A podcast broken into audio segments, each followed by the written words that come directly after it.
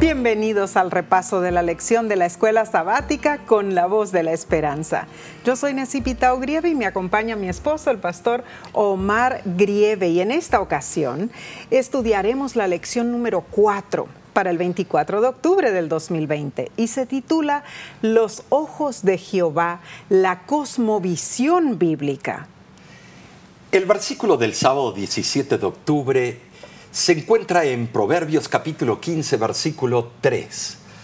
Los ojos de Jehová están en todo lugar, mirando a los malos y a los buenos.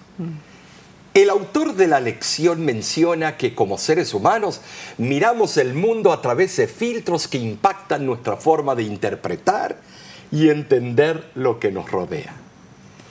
Ese filtro se llama cosmovisión y es fundamental que enseñemos la cosmovisión bíblica a nuestros jóvenes e incluso a los miembros mayores de la iglesia.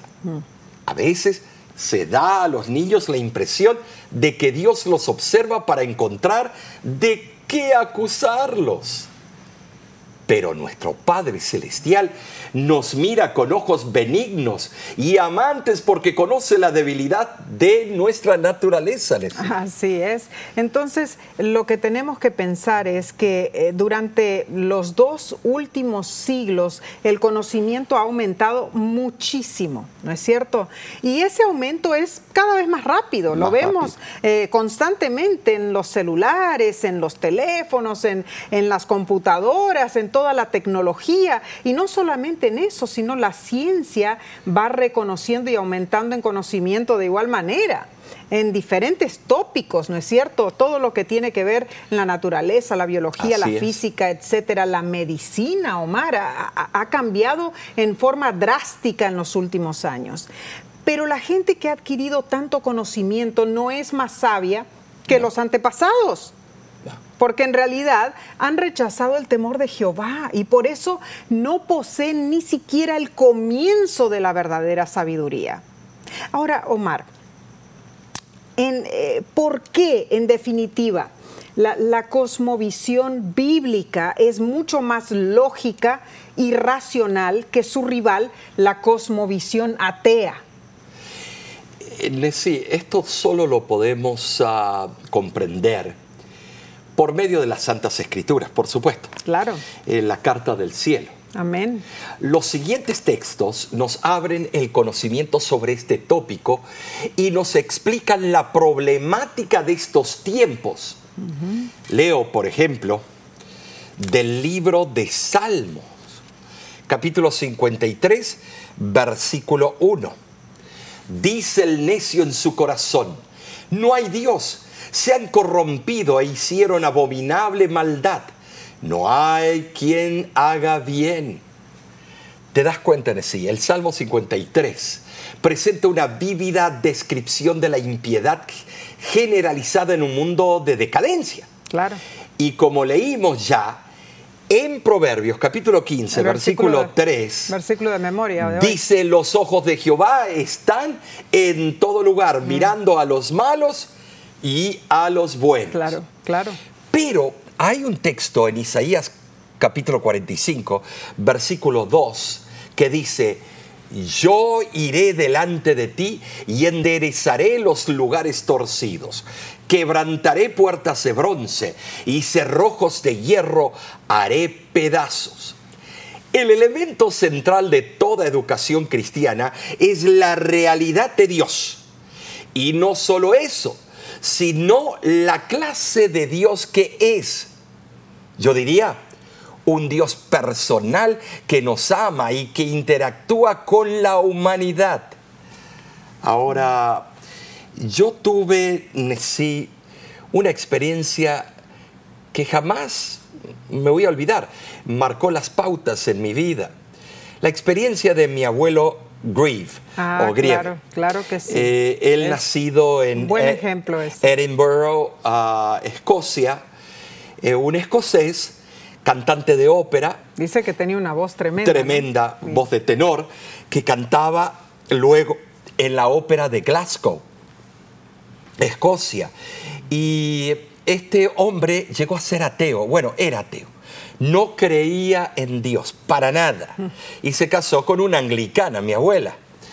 Es interesante de que mi abuelo eh, siempre ponía en tela de juicio a Dios por qué hay tanto cáncer, por qué hay tantas muertes, tantas guerras, por qué la Primera y Segunda Guerra Mundial. Lo que él no sabía, que su hijo, tuvo dos, Roberto y Jorge, su hijo, un gran jugador de fútbol, jugó profesional en el fútbol eh, de Argentina, eh, y él también llegó a ser ateo, pero se encontró en, eh, en la encrucijada de la vida se encontró con Cristo, así como Pablo camino a Damasco, una luz, e, es interesantísimo. Una conversión Una tremenda. conversión tremenda. Tuvo que ser milagrosa para que mi padre deje de ser ateo. Tremendo eso. Cuando mi padre dejó de ser ateo y se convirtió y aceptó a Cristo como su salvador personal, él se fue a estudiar al seminario adventista en Puigari, Argentina, y llegó a ser pastor. Hijo de un ateo, un pastor. Él logró que su madre se bautizara y que su hermano también aceptara la fe adventista. Eh, pero el padre nunca quiso aceptarlo a Dios. O sea, tu abuelito jamás. Jamás. Entonces llegó el momento que el alcohol que tomaba durante las, después de las óperas y después cuando emigró en la Segunda Guerra Mundial al sur argentino para cuidar de ovejas, de cantante de ópera, llegó a ser capataz en la estancia de El Escorial, en la Patagonia, al sur argentino. Y mi abuelito, por fruto de tomar tanto, le agarró cirrosis en el hígado y, y estaba al borde de la muerte, estaba muriendo. Eh, Es más, le salía eh, sangre, vomitaba sangre por la boca, eh, decían que era Ya- parte del hígado. Ya estaba en sus últimos En sus días. últimas etapas. Entonces mi padre, siendo er- tú pastor, eras pequeñito, ¿no? yo tenía cinco años de edad, Wow. estaba por cumplir seis, pero me acuerdo como si fuese hoy la cara de mi abuelito, porque él era de pelo negro, cutis blanco, blanco, blanco, ojos oscuros, negros. Eh, era muy diferente eh, y y muy interesante con el acento escocés y hablaba el español todo atravesado, el castellano. Eh, un hombre muy bueno porque hay ateos muy buenos, Claro que sí. evolucionistas muy Claro buenos, que sí. mejores que cristianos. Mm. pero no significa que serán salvos. Y entonces mi padre me lleva a las termas de Río Hondo en un hospital que había en dicho lugar y mi abuelo estaba muriendo. Y entre el estado de inconsciencia y conciencia, mi abuelito eh, salía y entraba y cuando reconoció quién era, yo era y fui el único nieto, porque mis padres no tuvieron más que un hijo, su servidor. Y entonces yo lo miraba a mi abuelito que de vez en cuando vomitaba sangre. Y mi padre se acercó a él y le decía en inglés, Dad, give your life to Jesus, da tu vida a Jesús, acéptalo como Salvador personal. Y mi abuelo le contestaba en español así, eh, allá le dicen españ- español paturuzú, Quebrado. eh, quebrado, Sí. le decía, demasiado tarde no tener más esperanza para mí, Jorge.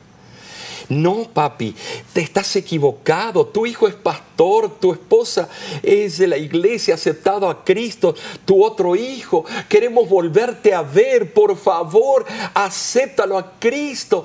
¿Qué te ofrece ser ateo? Y le contestaba ahora en inglés, too late, George. Too late. There is no hope for me. No hay esperanza para mí. Y en las últimas, mi padre empezó a llorar y yo era un niño. Mi abuelito apuntó un camioncito que mi abuela me había comprado. Fue mi primer juguete porque mis padres no eran gente de dinero. Y un camioncito y una manzana. Y entonces yo la atesoraba y la tenía todo abrazado y miraba a mi abuelito morir. Y las últimas palabras, mi padre le dijo, papi, yo te amo, le acarició la cabeza, le limpió la sangre que, que acababa de evacuar o eh, vomitar. Y le dice, papi, te amo, quiero volverte a ver en el día de la resurrección, te ofrezco la alternativa genuina de la vida eterna en Cristo. Y él le dijo, no más para mí, yo ya perdí esperanza, yo demasiado tarde. Y allí en los brazos de mi padre murió y su único nieto, varón, lo miró morir. Estimados, Nesí eh, es, algo increíble esto. Es tremendo. En realidad, cuando vemos la diferencia entre una persona que no tiene esperanza, ¿no es cierto? Y muy triste lo que acabas de contar. Ah, pero tu papá falleció hace ya en el 98. Y antes de morir, él me dijo, él estaba llorando un día, sí, y él me dijo, eh, yo le digo, papi, ¿por qué estás llorando? Estaba en, en, Tucson, Arizona, en el hospital TMC. Y, y, me dice, porque tú vas a volver a ver a tu papá en el día de la resurrección. Pero yo, este padre tuyo, mm. jamás volverá a ver el suyo, porque mi padre murió negando la voz del Espíritu Santo. Tremendo, en realidad, Omar, cuando pensamos en que nosotros tenemos una riqueza tan grande de saber que Cristo Jesús es parte de nuestras vidas, que Él tuvo un plan maravilloso, no solamente al crearnos, sino también al redimirnos. Y, vemos la diferencia de la persona que sabe quién es Jesús para Él o para ella, ¿no es cierto? Y aquella otra que es atea y no conoce la realidad de un Salvador. Pero la lección del domingo eh, es muy interesante porque eh, para el 18 de octubre nos lleva con el título Los ojos de Jehová. Y, el autor de la lección nos estimula a pensar en realidad eh, por medio de la importante pregunta, ¿cuál es la naturaleza de la realidad?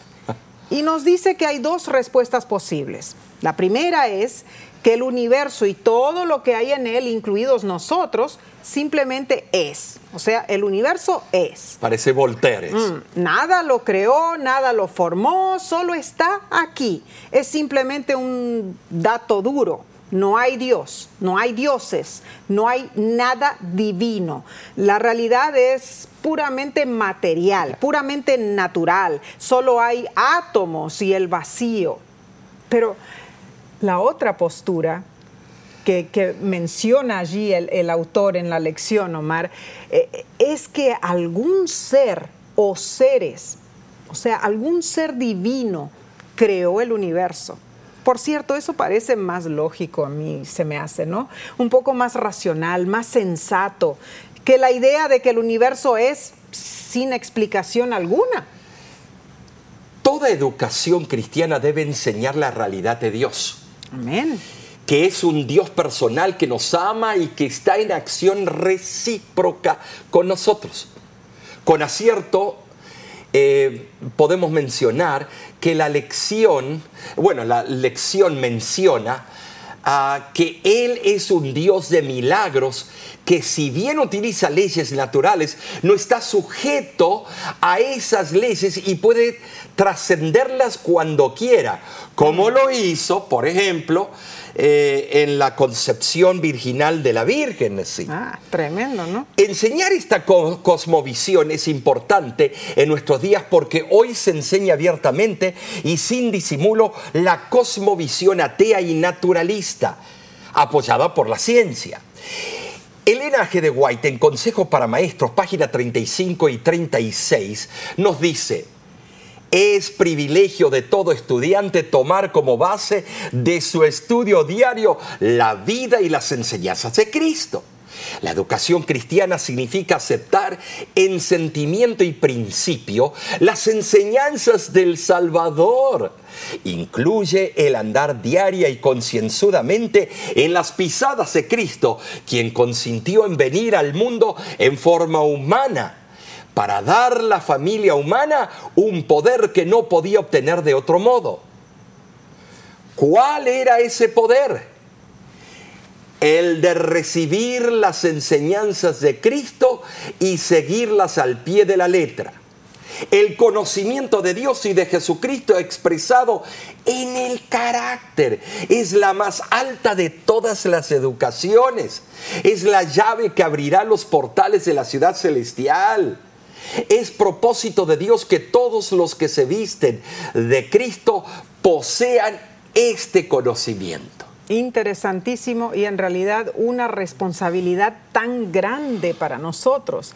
Es que la cosmovisión bíblica nos enseña algo fabuloso y la fascinante forma que la palabra inspirada asegura la existencia de Dios. Ahora, volvemos en un instante después de esta pequeña pausa. No te vayas.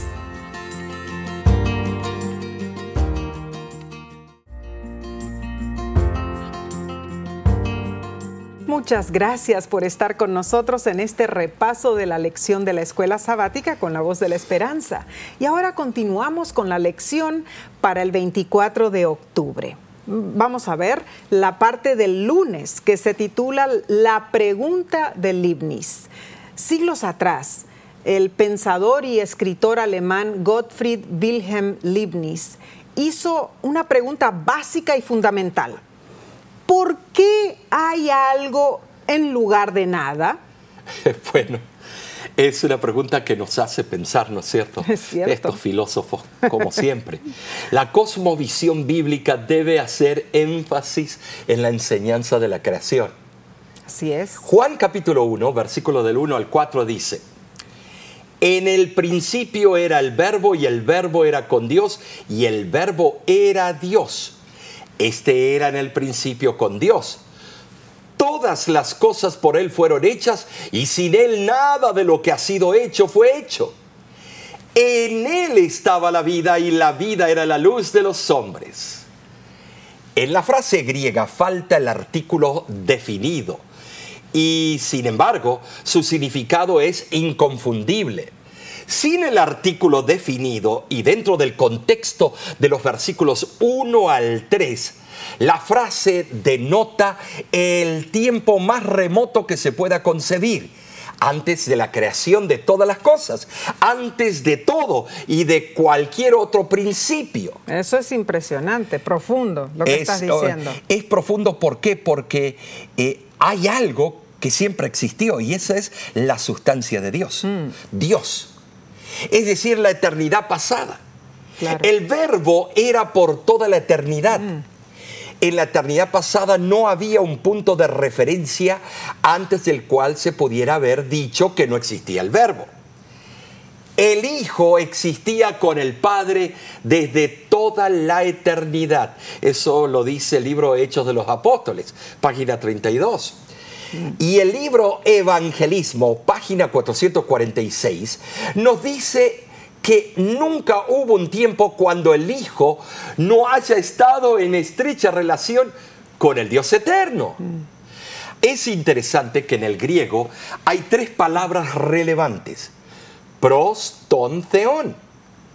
La palabra pros denota relación íntima y compañerismo. Mm el hecho de que el verbo era con Dios, es decir, con el Padre, enfáticamente declara que Él era un ser completamente distinto del Padre. Estaba en compañía de Él, pero era distinto. En compañía de Él. Como lo aclara el contexto, el verbo estaba relacionado con Dios en un sentido único y exclusivo. Así es. El verbo era con Dios. En la eternidad pasada lo fue, pero se hizo carne a fin de estar con nosotros. La, verdad es, Omar, que eh, el, verbo en sí participaba de, de la esencia de la deidad. Así es. Era divino en el sentido máximo y absoluto. O sea, en una breve declaración, el apóstol Juan niega que el verbo fuera un Dios, un Dios, uno entre muchos, o el Dios como si él solo fuera Dios, ¿no es cierto? Un, uno cualquiera. Las evidencias de la deidad de Cristo son muchas e irrefutables y las podemos resumir brevemente. En primer lugar, la vida que Jesús vivió cuando estuvo aquí en la tierra. Hebreos 4:15 y Primera de Pedro eh, capítulo 2 versículo 22. En segundo lugar, las palabras que Jesús habló. Juan 14:10 y, y Mateo 7:29. En tercer lugar, los milagros que él realizó. Amén. Maravillas de maravillas. Lo vemos en Juan 5:20 eh, y 14:11. En cuarto lugar, las profecías que se cumplieron en él, en Cristo Jesús. Lucas 24, 26 y 27 y también lo vemos en Juan capítulo 5, versículo 39. La verdad que es, eh, interesante porque en sí la verdad es que en la eternidad pasada el verbo no fue una entidad pasiva, inactiva, mm. Eh, sino eh, estaba siempre actuando, siempre haciendo. El verbo, o sea, Cristo, estuvo activo e íntimamente relacionado con el Padre en el desarrollo y en el manejo de todas las cosas. Mm. Por ejemplo, en sí, cuando se usa el plural en la palabra Elohim, hagamos, y dijo Dios, hagamos en plural. Eso en el Quiere decir que, de Génesis. claro, existía el Padre y el Hijo, y el Espíritu se movía en las, las aguas. O sea que estaba la deidad eh, eh, presente y eran entidades separadas. Ahora, lo material no es eterno. Claro que no. Hubo un tiempo cuando fueron hechas todas las cosas. Empezó la ley del reciclaje. Mm, eh, la, materia se recicla o caduca y vuelve a hacerse o producirse eh, en otra parte en el universo, cuando explotan las estrellas o lo que sea. Claro. Debido al pecado, el hombre se separó de la fuente de la vida y se convirtió en súbdito mm. de la muerte.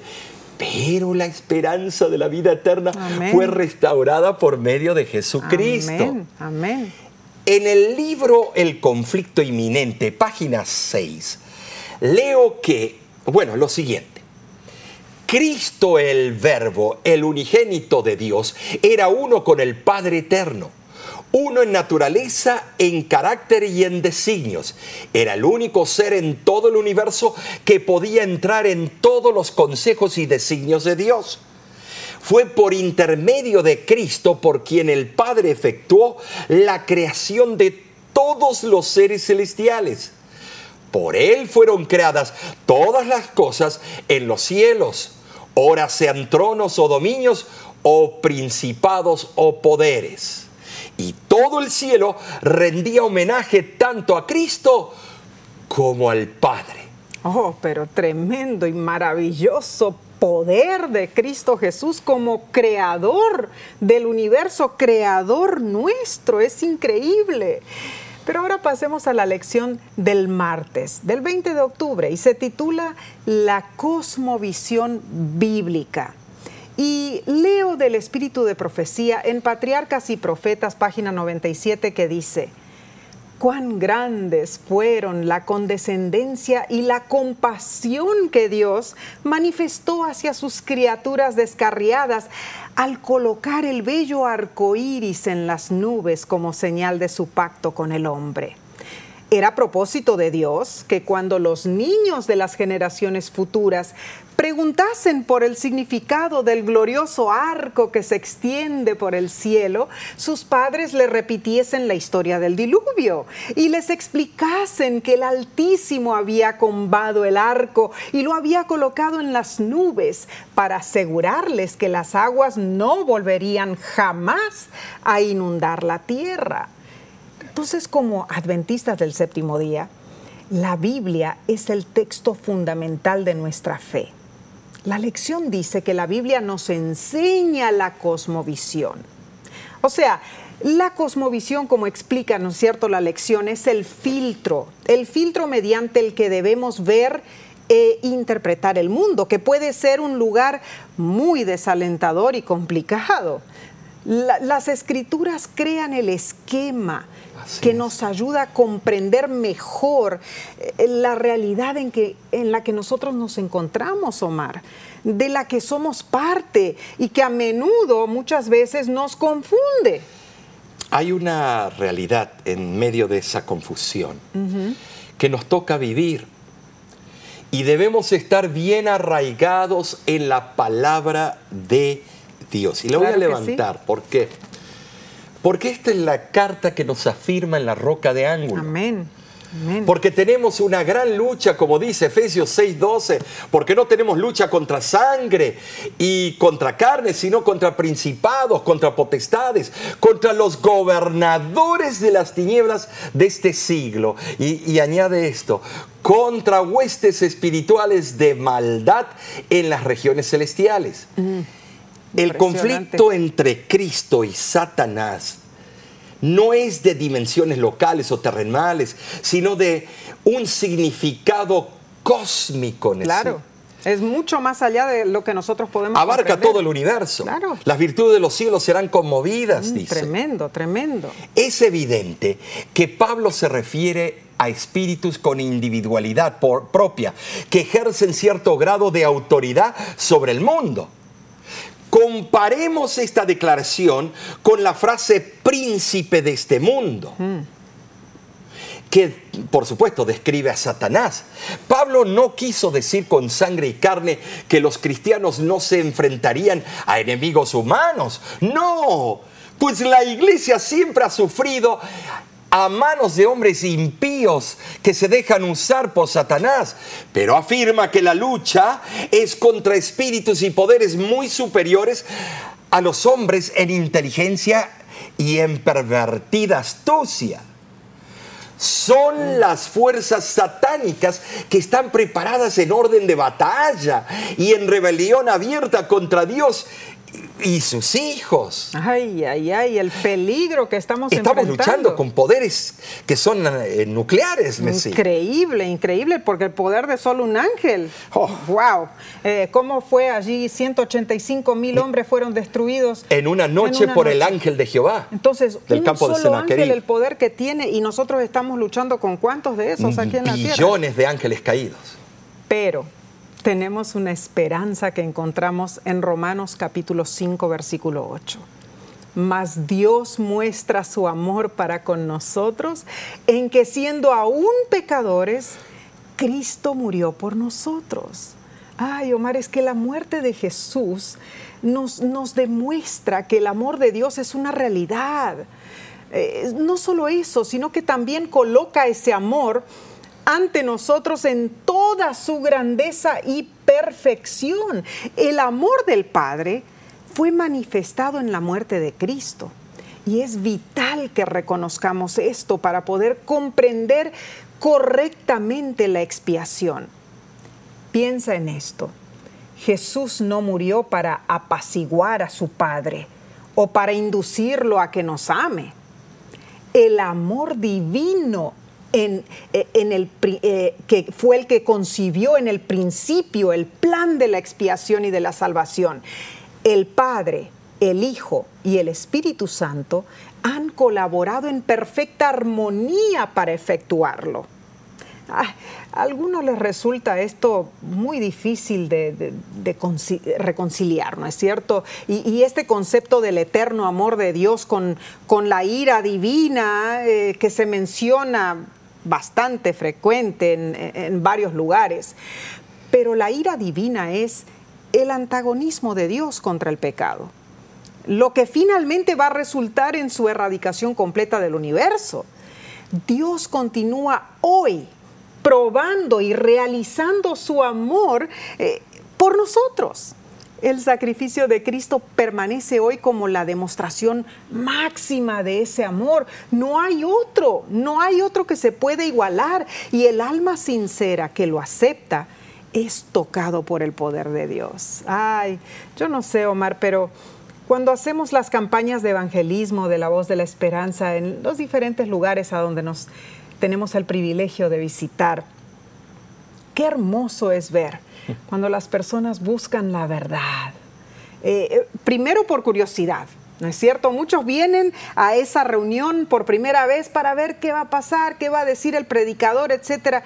Pero luego les inunda una, no sé, una necesidad por conocer al Salvador. Qué hermoso es ver esa conversión. Yo, yo te voy a decir algo. Eh, el Padre detesta odia el pecado, pero no odia al pecador. Claro que no. Eh, por eso mandó a su hijo. Si no, el hijo nunca hubiera venido si el padre no, no hubiera estado de acuerdo con el hijo. Así es. Eh, él porque odia el pecado, mandó a su hijo unigénito. Eso significa, la palabra monogenes es único en su género. El alma sincera busca estudiar la Biblia con ansias tiene sed de la verdad y su corazón añora aprender más y más. Cuando una persona me dice, pastor, hoy decido entregarme a Cristo Jesús a través del bautismo, una alegría profunda me inunda porque allí compruebo el gran amor de Dios. Es la única manera que... Claro que sí, en el ser humano no hay nada que merece ese amor. Pero el amor de Dios para con nosotros no es una respuesta al amor o un amor alguno que hayamos tenido por Él. No. Primera de Juan, capítulo 4, versículo 10, dice que en esto consiste el amor, no en que nosotros hayamos amado a Dios, sino en que Él nos amó a nosotros. Y es ahí a donde las almas encuentran el refrigerio, ¿no es cierto? Exactamente. Porque el oasis. Vienen a, las reuniones que muchas veces tenemos y después que presentas algún tema, y muchas veces es un tema completamente inesperado. Eh, yo sé que a veces presentas el tema del sábado, de la ley, ¿no es cierto? Y, y decimos, bueno, es un tema muy complicado, pero la gente recibe el poder del Espíritu Santo en ese momento y es como que su corazón se vuelca hacia la verdad de la Biblia, que por primera vez la están experimentando. Y se, eh, emocionan. Se enamoran de Cristo Jesús. Así es. Eh, o sea, de que cuando ellos vienen y te dicen, pastor, yo quiero bautizarme, no es nada más que por el milagro de la obra que hace el Espíritu Santo en ellas. Y es precioso ver que esas personas empiezan ese caminar con Cristo, poco a poco, sabiendo que Cristo está con ellos, que Dios los ama, no importa lo que pase. Y ellos están dispuestos a dejar todo, el pecado del pasado, las angustias del pasado, las tentaciones del pasado, todo lo dejan atrás, Omar, para seguir al Salvador Cristo Jesús. Eso es hermoso. Las enseñanzas de la Biblia tienen una influencia vital y hermosa para nuestras vidas. Sus instrucciones divinas señalan el único camino que conduce al verdadero éxito. Ah, debemos seguir estudiando este tema, Omar. Pero volveremos en unos segundos, eh, poquito después de una corta pausa. Quédate con nosotros.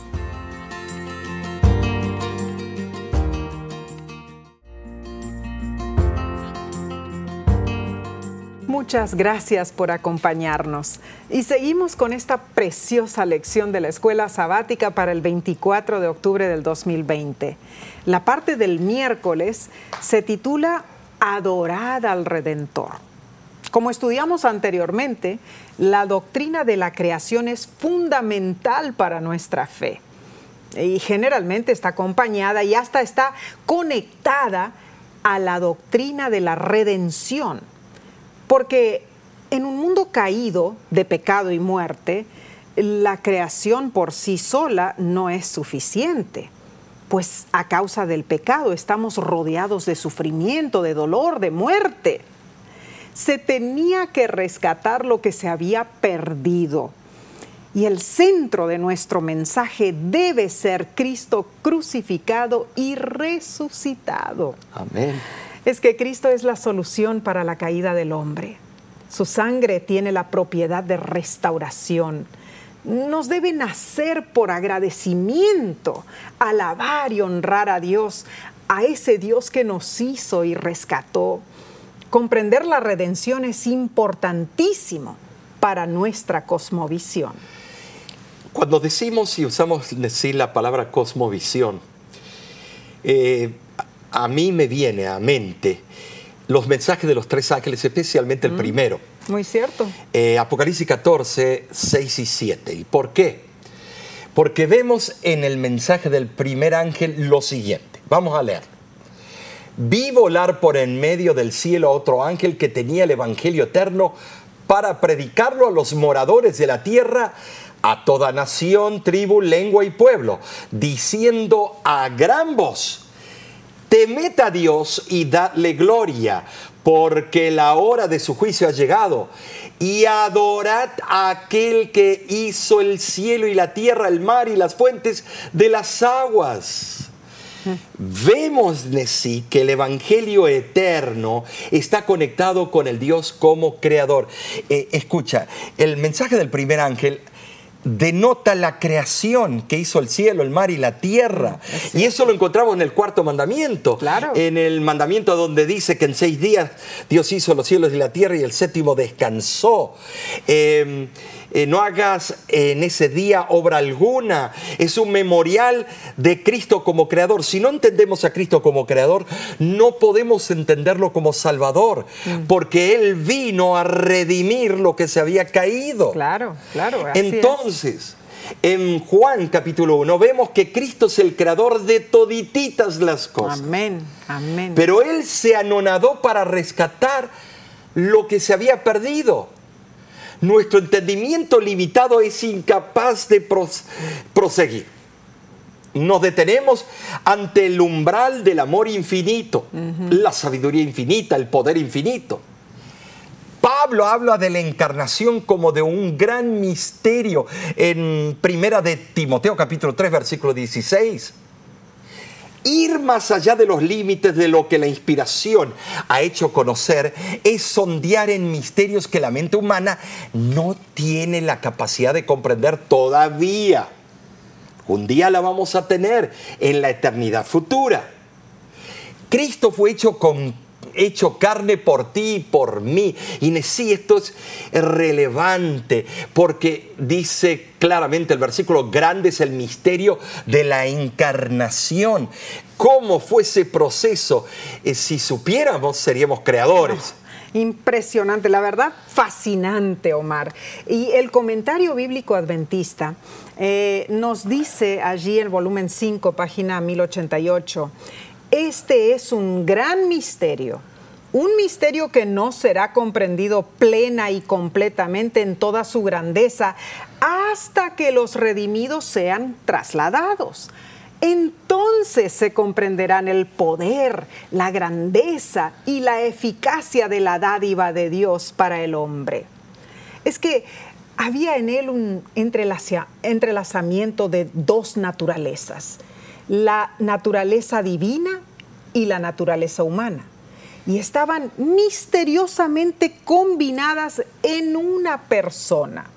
Claro, la, naturaleza divina estaba revestida de la naturaleza humana, ¿no es cierto? De la humanidad, pero no había sido sustituida por ella. Tengamos cuidado con eso. Y este es un tema que debe ser comprendido porque hay muchas religiones que tergiversan y han hecho hasta sus propias versiones de la Biblia cambiando alrededor de unos 53 versículos cruciales sobre la divinidad de Cristo.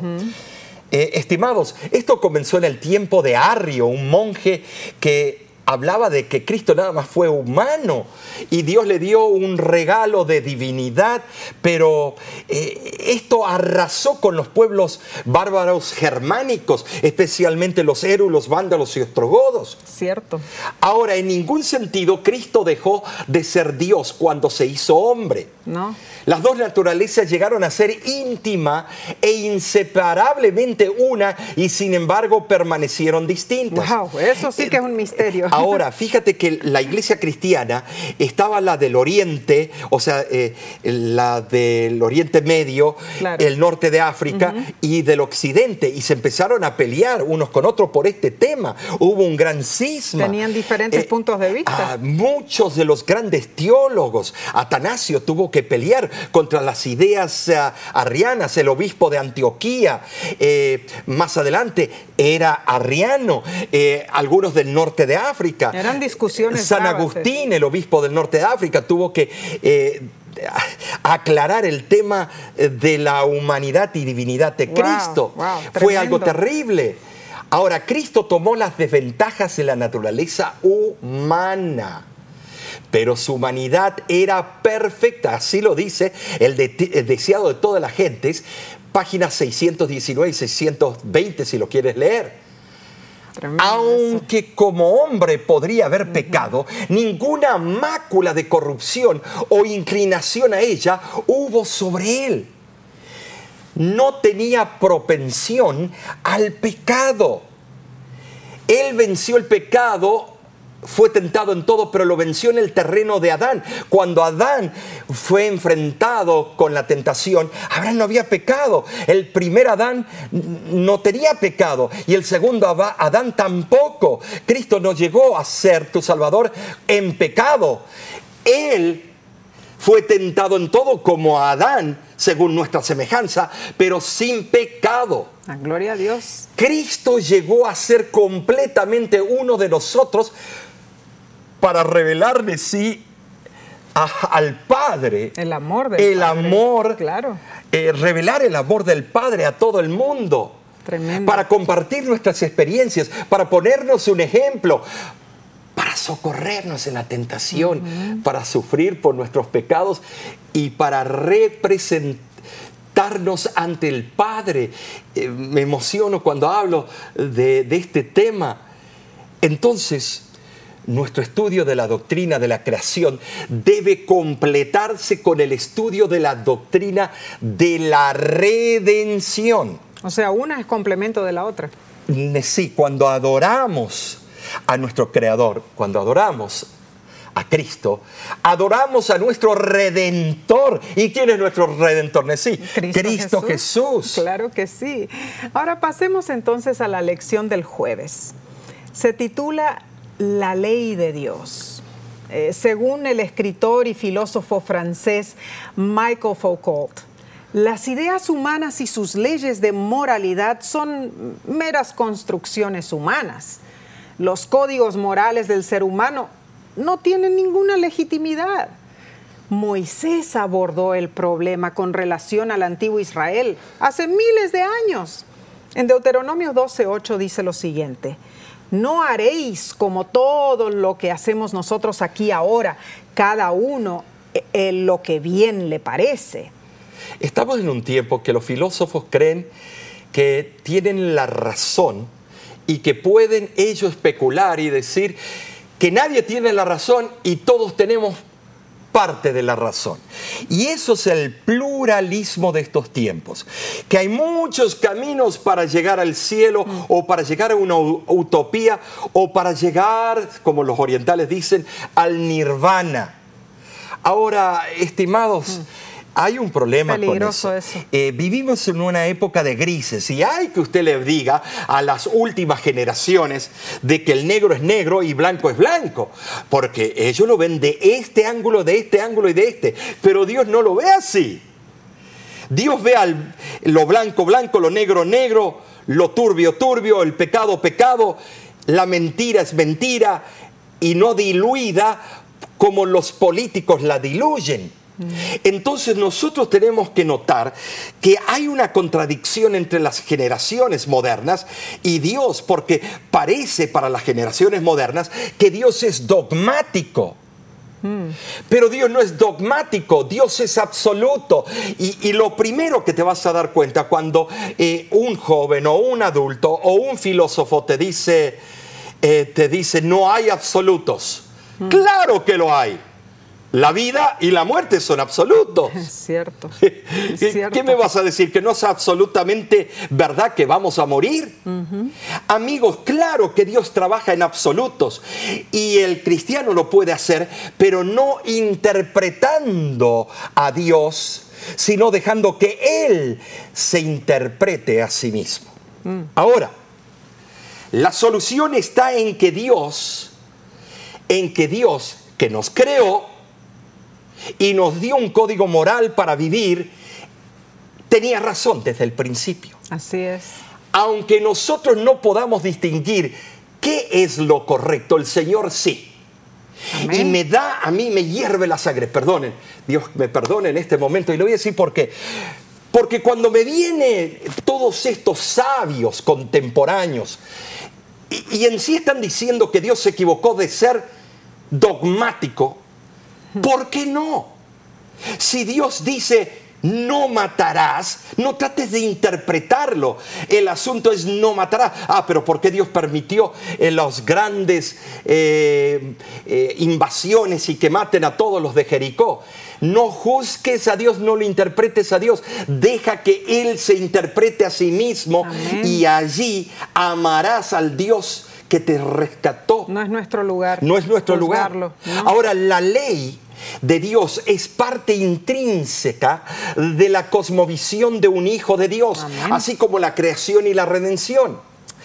Ahora, sí, Elena de White lo ha llamado la perpetuidad de la ley. Conflicto de los siglos, páginas 68 y 69. Es interesante. La lección menciona que si la educación está para ayudar a restaurar lo más posible la imagen de Dios en nosotros, en esta vida, entonces incluso en el nivel más básico, la ley de Dios debe ser exaltada. Claro, No porque me salva, pero porque es el reflejo del carácter del Padre, teniendo en cuenta el ejemplo de Cristo como el código moral que nos muestra lo que es realmente correcto, eh, bueno, a la vista de Dios. Y, y podemos verlo allí, ¿no es cierto? ¿Tú te das cuenta cómo se avergüenza la gente? El mundo cristiano, el mundo protestante, el mundo eh, no interesa la denominación. Les pero avergüenza la les ley. da vergüenza la ley. Es como un ogro, la quieren pisotear. No. Pero luego, cuando hay un crimen y alguien te asalta en la casa, el mandamiento dice no robarás. ¿A quién llamas? Mm. A, los guard- a los que protegen la ley y los derechos humanos, que es la policía, que vengan a defendernos. Claro. Ahí sí existe la ley, ¿no es cierto? Entonces, veamos, Nessie. Pero- Hay algo interesante en Deuteronomio, capítulo 6. ¿Qué Claro es? que sí, allí vemos nuevamente el versículo tan lindo, ¿no es cierto? Que ya lo, he- lo hemos leído antes. Deuteronomio 6:5 dice, amarás a Jehová tu Dios de todo tu corazón y de toda tu alma y con todas tus fuerzas. El cristianismo exige todo lo que el hombre es y tiene, su mente, sus afectos, su capacidad de acción, Y, Marcos capítulo 12, versículo 29 al 31 nos dice lo siguiente, Jesús le respondió, el primer mandamiento de todos es, oye Israel, el Señor nuestro Dios, el Señor uno es, y amarás al Señor tu Dios con todo tu corazón y con toda tu alma y con toda tu mente y con todas tus fuerzas. Este es el principal mandamiento. Y el segundo es semejante, amarás a tu prójimo como a ti mismo. No hay otro mandamiento mayor que estos. Eh, Omar, estos dos mandamientos nuevos supuestamente es un resumen de la esencia de los diez Pero mandamientos. de- sí, me da gracia cuando el protestantismo o el- mundo evangélico dice, ves, esos son los eh, mandamientos que tenemos que guardar. Mm. No esos diez. Eh, Pero piensa lo que estás diciendo. Porque si amas a tu Dios no vas a tener dioses ajenos. si amas a tu Dios no vas a fabricar una estatua para venerarla. Si amas a tu Dios no vas a eh, ultrajar su santo nombre. Es que en realidad el resultado del amor que nosotros le tengamos a Cristo como nuestro creador eh, nos llevará a guardar Los primeros cuatro. Claro. Pero también los últimos seis. Porque si amamos a Dios, los últimos seis, Nesí, eh, si tienes el amor de Cristo en tu corazón, no vas a deshonrar a tu padre y a tu madre, no, vas a deshonrar eh, eh, eh, eh, la vida de otro, matarlo, no vas a robar, no vas a codiciar la pertenencia del otro, no vas a adulterar, porque amas a tu prójimo. O sea que el Cristo nada más estaba diciendo de que los diez mandamientos se resumen en dos principios, pero los diez mandamientos están latentes todavía allí, en el mismo lugar. Es cierto. o sea, y el mensaje final es el amor a Dios y a los demás. Es que los diez mandamientos no han cambiado. Claro, no es han el cambiado. error número uno de lo que se enseña en muchas diferentes religiones, iglesias, ¿no es cierto? Eh, eh, es, es, serio. Pero este cómo lo pisotea el mundo, cómo separan teólogos, pastores, eh, llegan a ciertos puntos que empiezan a ultrajarse, a burlarse, no sabiendo la gran condenación que el libro de Ezequiel, capítulo 9, habla de esos falsos maestros, falsos pastores, que en el día de- del fin van a volcarse las masas en contra de Claro, ellos claro. porque no les explicaron la verdad. Y ahí van a responder delante de Dios. Pero que- quiero que leas, Omar, del Camino a Cristo, página 9, a ver qué es lo que nos dice. Bueno, Dios hizo al hombre perfectamente santo y feliz. Y la hermosa tierra no tenía al salir de la mano del Creador mancha de decadencia ni sombra de maldición. La transgresión de la ley de Dios, de la ley de amor, fue lo que trajo consigo dolor y muerte. Sin embargo, en medio del sufrimiento resultante del pecado se manifiesta el amor de Dios. El mundo, aunque caído, no es todo tristeza y miseria. En la naturaleza misma hay mensajes de esperanza y consuelo. Hay flores en los cardos y las espinas están cubiertas de rosas. Y eh, en realidad la misma autora eh, continúa también en Camino a Cristo, página 60, eh, diciendo, nótese, sin embargo, que la obediencia no es un mero cumplimiento externo, sino un servicio de amor. La ley de Dios es una expresión de la misma naturaleza de su autor es la personificación del gran principio del amor y es por lo tanto el fundamento de su gobierno en los cielos y en la tierra. Patriarcas y profetas dice que el verdadero objetivo de la educación es restaurar la imagen de Dios en el alma. Eh, página 645. El autor de la lección de esta semana resume esto de la siguiente manera. La gente puede ser instruida sumamente versada en ideas y actitudes que contradicen los principios que se encuentran en la Biblia.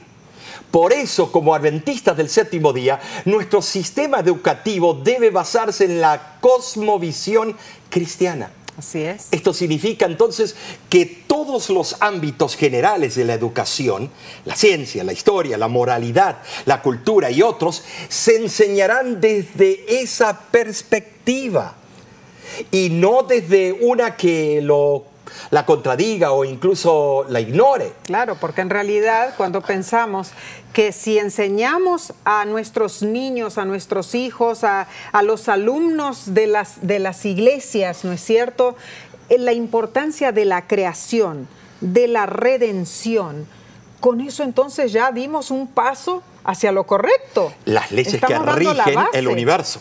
Claro, claro. Ahora, ¿cómo podemos proteger nuestros sistemas educativos de las influencias eh, destructivas? Y esa es una pregunta que nos da el día viernes allí. eh, y yo creo que no solamente... Pero se resume en un pensador. Podemos eh, presentar lo que ese pensador Pero puso. si, si los sistemas educativos, no solamente nuestras escuelas, sino también nuestras iglesias, ¿no es cierto? Sí, Lo que se todo el enseña, sistema. todo, todo el Todo. sistema. Para evitar que esa destrucción entre. Y, muchas veces es muy sutil. Por ejemplo, está lo que ese pensador de- del siglo XVIII dijo, ¿no es cierto? Eh, John Jacques Rousseau, ¿cómo se dice? Rousseau. Rousseau. Él dijo, escribió lo siguiente, oh conciencia, conciencia, instinto divino, guía segura de un ser ignorante y, confina- y confinado, aunque inteligente y libre, eres una jueza infalible del bien y del mal que hace que el hombre se asemeje a la deidad. ¿Y qué hay de bueno y de malo en esto, Omar? Ay, no, eh, eh, estos filósofos, hay que decir. Eh, escúchame, yo, yo no sé, Dios debe tener un sentido de humor para ver estos grandes pensadores y filósofos diciendo a veces las barbaridades que dicen, y Él es la fuente de toda sabiduría. ¿Qué dirá de nosotros que nos creemos a veces la divina pomada? Amigo que me escuchas, hoy el Señor te presentó quién es Él. Amén. Eh, ¿No es cierto? Amén, claro ¿Quién es sí. Él? Él es la esencia de la creación. Tú estás ahí, aquí, a donde estés, aunque estés sufriendo por una enfermedad al otro, Él es tu creador. Y cuando lo aceptas como creador, vas a aceptar que vino como Salvador para redimirte y salvarte. Y que hay poder en la sangre de Cristo. ¿Deseas tú hacer tu entrega hoy al Señor? Oh, yo ya lo hice, eh, yo ya, ya soy de muchos años. Sí, pero estás con un pie adentro y afuera, estás tibio Renueva tus votos con el Señor. Dios te bendiga. Es nuestro sincero deseo y oración.